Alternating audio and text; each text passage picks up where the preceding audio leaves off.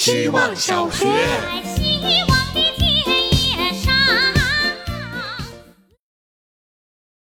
每天一分钟，大家好，我是小徐。我经常想象自己是一只动物，狗什么的就比较普通了。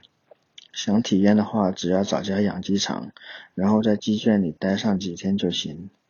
鱼的生活很好体验，也很有意思，因为水算是地球上除了空气之外唯一能生活的另一种介质。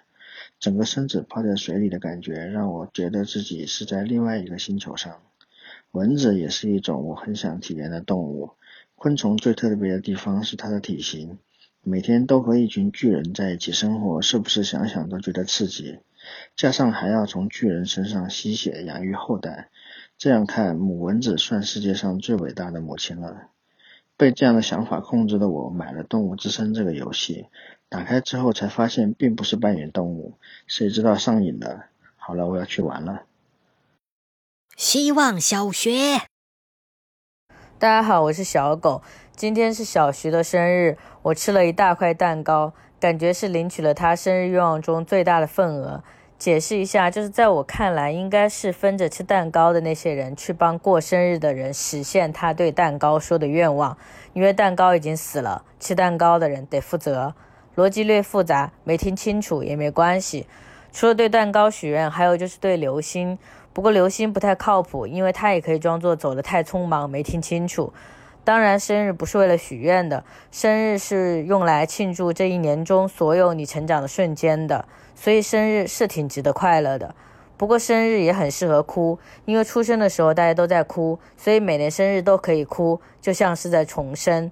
然而，最该哭的应该是从没过过生日的那些保质期不超过一年的食物，但他们也许不是按年来算的。就像我每次看到十二点十六分就觉得是我的生日，这一等状话的重点就是我的生日是十二月十六号，大家记一记。希望小学。大家好，我是肚子痛的小保姆。今天风很大，锁单车的时候，下意识的心疼他要在寒风里吹冷风。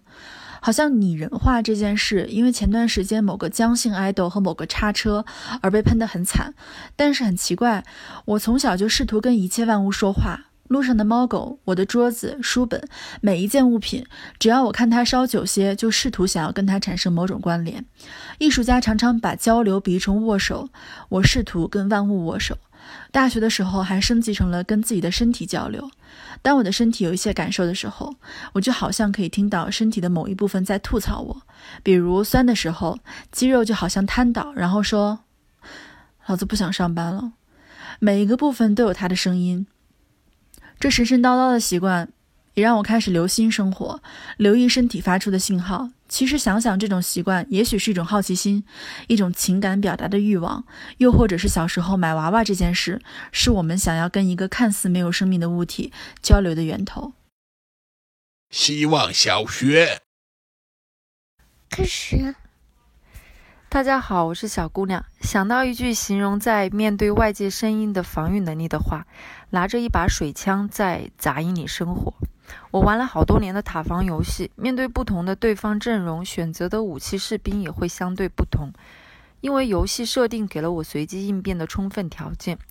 进入现实世界后，面对不同杂音的应对方式没有现成的套餐可选了，只会把需要思考的问题放在自己已知的范畴内进行搅和。对，不是钢铁盾牌全部阻挡，也不是海绵充分接受。搅和是中和，是没有成熟判断力的次选项。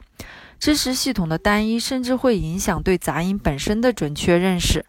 举个问句例子：你所在的行业前景如何？这个问题到底是在问什么？他被问的对象往往是行业能力者，答案可以非常全面漂亮，但对于听者来讲，很可能只是杂音。先讲讲看，不能相容的部分，喝了也不会消化。希望小学。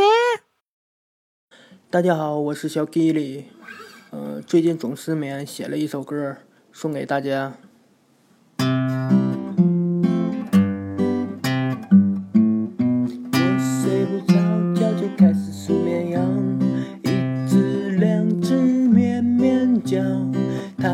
都柔软的飘在天空上，好像和白云般一模样。这时我发现，正躺在草地上，远处飘来了青草香，风吹落花瓣附在你的裙裆，你闭着眼睛正在哼唱。